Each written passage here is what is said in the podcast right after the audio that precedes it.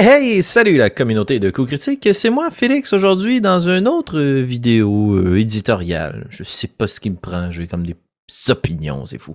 Alors en fait, c'est surtout une trouvaille que j'ai envie de vous partager, un jeu que je chéris depuis plusieurs mois déjà, un petit jeu qu'on a déjà parlé sur la chaîne et pour lequel on a déjà fait une séance de jeu euh, en actual play. Il s'agit du jeu Mouse euh, Ritter, un petit jeu où on incarne des souris dans un univers minuscule mais ô combien fantastique.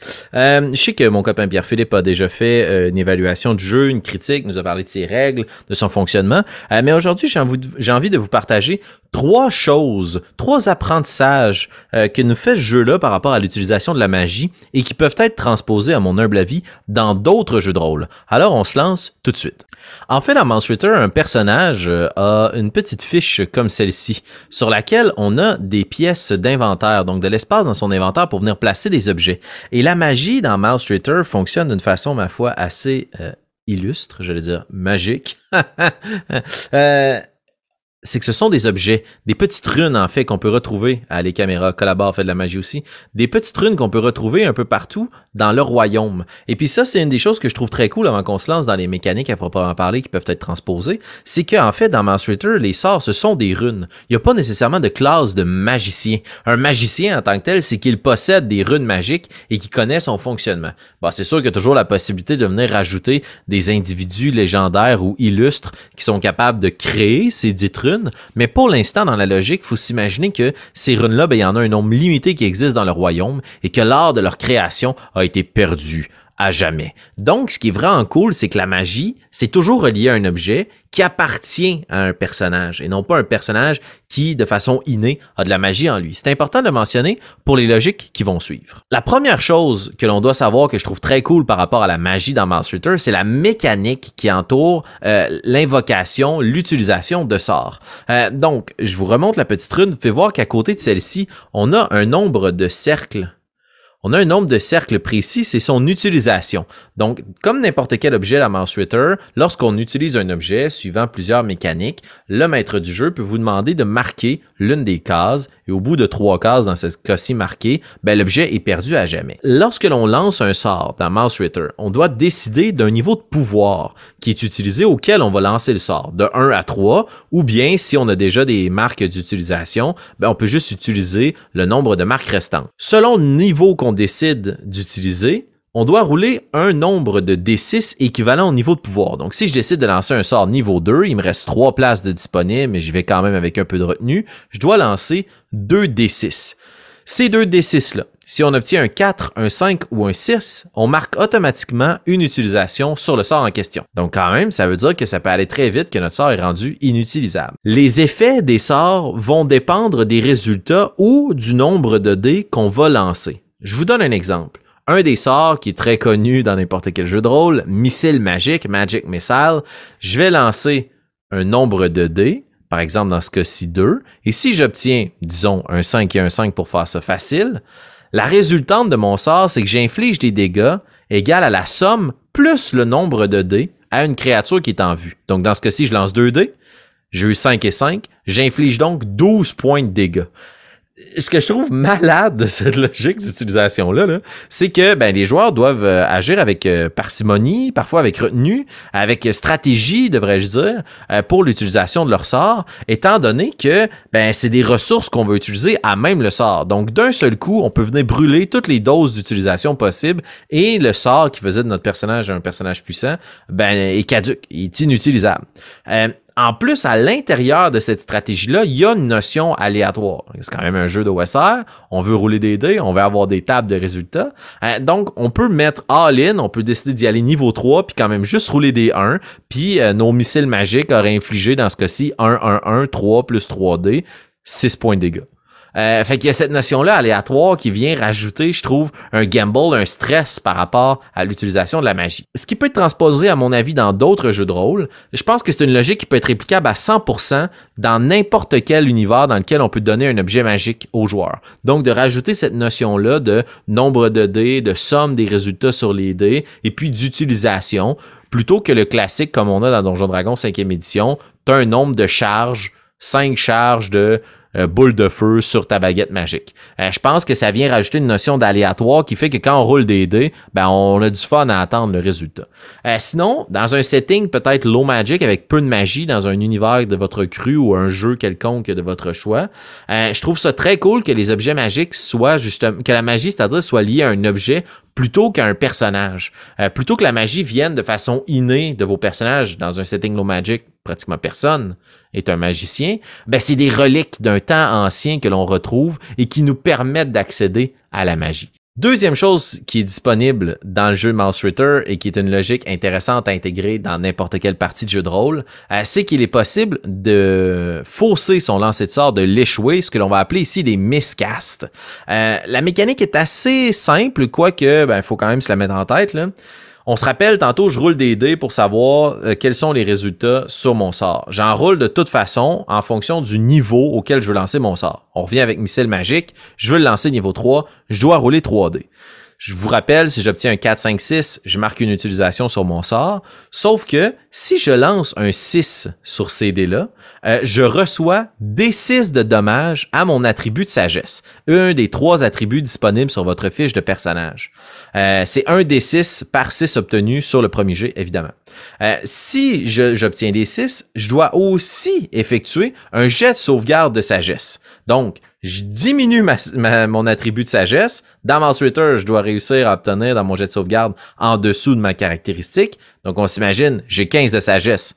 J'ai roulé un 6. Je roule un des 6. Je perds 6 points de sagesse, imaginons. Je suis rendu à 11. Je dois faire un jet de sauvegarde. Je dois rouler un des 20 en dessous de 11. Si je l'échoue, j'obtiens automatiquement la condition folie qui est une petite carte, comme on a dans Mouse Ritter, à les caméras fait de la magie, euh, qui me donne des avantages sur tous mes jets de sagesse. Donc, c'est assez rapide, euh, une vraie descente aux enfers, là. T'échoues un jet, tu lances ton sort, tu l'échoues, tu perds de la sagesse, puis ensuite de ça, tu as des avantages à tout coup sur tes jets de sauvegarde de sagesse. Je trouve que ça montre toute la fragilité de la magie à l'intérieur de Mouse Ritter. Imaginons que tu réussis ton jet de sagesse, ton jet de sauvegarde, mais ta caractéristique de sagesse tombe à zéro, automatiquement, tu deviens fou.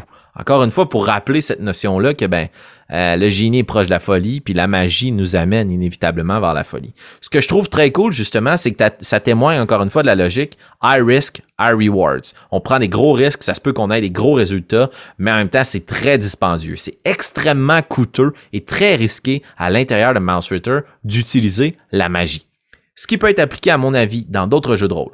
Euh, sans peut-être entrer dans la logique qui peut être très cool aussi de Wild Magic, la, magie sauvage, magie folle à l'intérieur de Donjon Dragon 5e édition. Euh, il y a un filon créatif, je trouve, à explorer avec vos joueurs puis avec votre maître du jeu euh, pour qu'on puisse rajouter des conséquences lorsqu'un lanceur de sort échoue son sort ou que la créature visée par un sort réussit son jet de sauvegarde. Euh, si par exemple on lance des sorts de feu, OK? Puis que ben, votre sort de feu, votre boule de feu n'atteint pas la cible, Firebolt, ou bien que dans un Fireball, une grosse boule de flamme, euh, toutes les créatures visées réussissent leur jet de sauvegarde de dextérité dans Donjon Dragon 5e édition. Ben, dans la plupart des parties, on va en laisser, on va en rester là. Mais dans les faits, tu viens de faire exploser une méga boule de feu. Là. Faudrait que les choses prennent en feu, ou même que toi, tes mains soient brûlées. sais. Puis justement, c'est une des choses euh, que je trouve intéressante à explorer toujours avec vos joueurs, votre, votre maître du jeu, c'est qu'il y a encore une fois un filon créatif à, utiliser puis à exploiter par rapport à la conséquence de la magie sur votre personnage. Un lanceur de sorts doit souffrir de la magie qu'il lance et qu'il utilise, qu'elle réussisse ou non. Toujours une fois pour ajouter de la saveur, du roleplay, on n'est pas ici à moins que vous le désiriez, dans une logique punitive pour vos joueurs, mais peut-être que ça peut être des traits de, des traits de caractère ou des caractéristiques physiques, devrais-je dire, qui euh, font leur apparition chez votre personnage plus il utilise la magie. Est-ce que peut-être ses mains deviennent noircies, bleutées, ce qui fait que les autres personnages dans l'univers vont pouvoir savoir que c'est un lanceur de sorts? Est-ce qu'il y a quelque chose qui change par rapport à sa vue? Euh, un lanceur de sort qui obtiendrait euh, ses pouvoirs magiques à cause de son sang draconique, mais est-ce que c'est une transformation physique lente qui s'effectue sur lui, qui peut être réversible ou non, euh, ou bien justement des traits de caractère, si on est toujours dans l'illusion, peut-être qu'on voit des choses, qu'on a des visions, qu'on perd un peu contact avec la réalité. Donc, je pense, pour faire ça simple, que Mouse Ritter peut nous enseigner à échouer sa magie entraîne des conséquences et utiliser de la magie entraîne aussi des conséquences sur son personnage. La dernière chose, le troisième enseignement que peut nous donner la magie dans Mouse Ritter et à mon avis le plus cool, ce qui m'a fait faire un véritable wow quand je l'ai lu, euh, au grand déplaisir des gens avec qui je lis des livres de jeux de rôle, une véritable réaction physique parce que dans Mouse Ritter, lorsqu'on lance un sort et que toutes ses utilisations sont marquées, donc le sort est devenu désuet, on garde quand même sa tablette parce qu'on peut la recharger. OK? Mais là, on n'est pas ici dans une logique de tu passes la nuit, puis demain matin, tu peux refaire de la magie. Non, non. Tu dois véritablement recharger ta rune. Je m'étends pas là-dessus parce que je pense que ce qui parle le plus par rapport à cette caractéristique-là, c'est un exemple. On a parlé tantôt du sort Fireball, boule de flamme pour recharger sa rune une fois qu'elle est déchargée complètement. On doit la placer dans un feu ardent et puissant pendant trois jours et trois nuits. C'est juste tellement nice de s'imaginer que pour recharger son sort, il faut spécifiquement poser une action en lien avec la nature du sort en question. Il y en a plein d'autres, je vous dévoile pas tous les sorts à l'intérieur du livre, il y en existe plein sur le web, mais je vous en donne un autre juste pour vous montrer un peu euh, la complexité que ça peut apporter, puis le, le tremplin de roleplay que ça peut vous donner à vous, maître du jeu et joueur, dans votre partie. Par exemple, le sort invisibilité, la rune d'invisibilité. Tu passes toute la journée avec le sort dans tes mains, les yeux fermés, à te promener à l'intérieur de ta ville, suivant la logique que si je ne vois plus les autres, les autres ne me voient plus. c'est ça qui vient recharger ton sort. N'est-ce pas magnifique?